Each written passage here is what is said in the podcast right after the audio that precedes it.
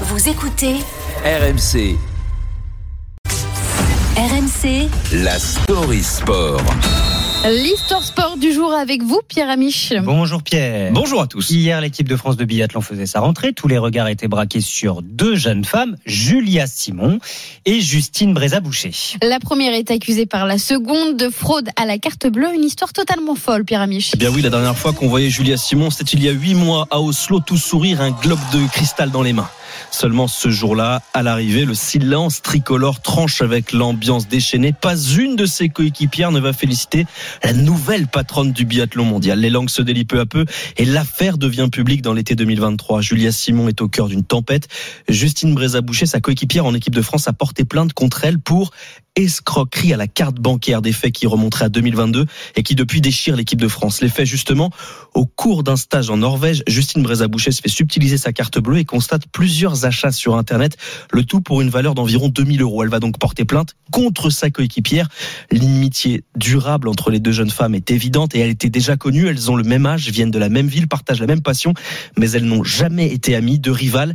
Les voilà plaignantes et accusées, quasiment ennemies. Le plus incroyable dans tout ça, c'est que malgré l'ambiance, les deux plaintes, la garde à vue, la mise en examen de Julia Simon, on a l'impression que tout va bien en équipe de France. Bah, c'est en tout cas la teneur du discours du staff des Bleus au micro de Léna Marjac du côté de Cyril Burdet, l'entraîneur de ski de cette équipe de France. On ne prône pas l'union sacrée, mais l'ambition collective. On sait très bien qu'on n'a pas affaire à un groupe de copines. Euh, et on va, on va pas faire comme si c'était des copines. Par contre, on a des vraies compétitrices, des filles qui, euh, qui ont de l'ambition, qui ont du caractère. Et, et en particulier Julia a un gros, gros, gros caractère.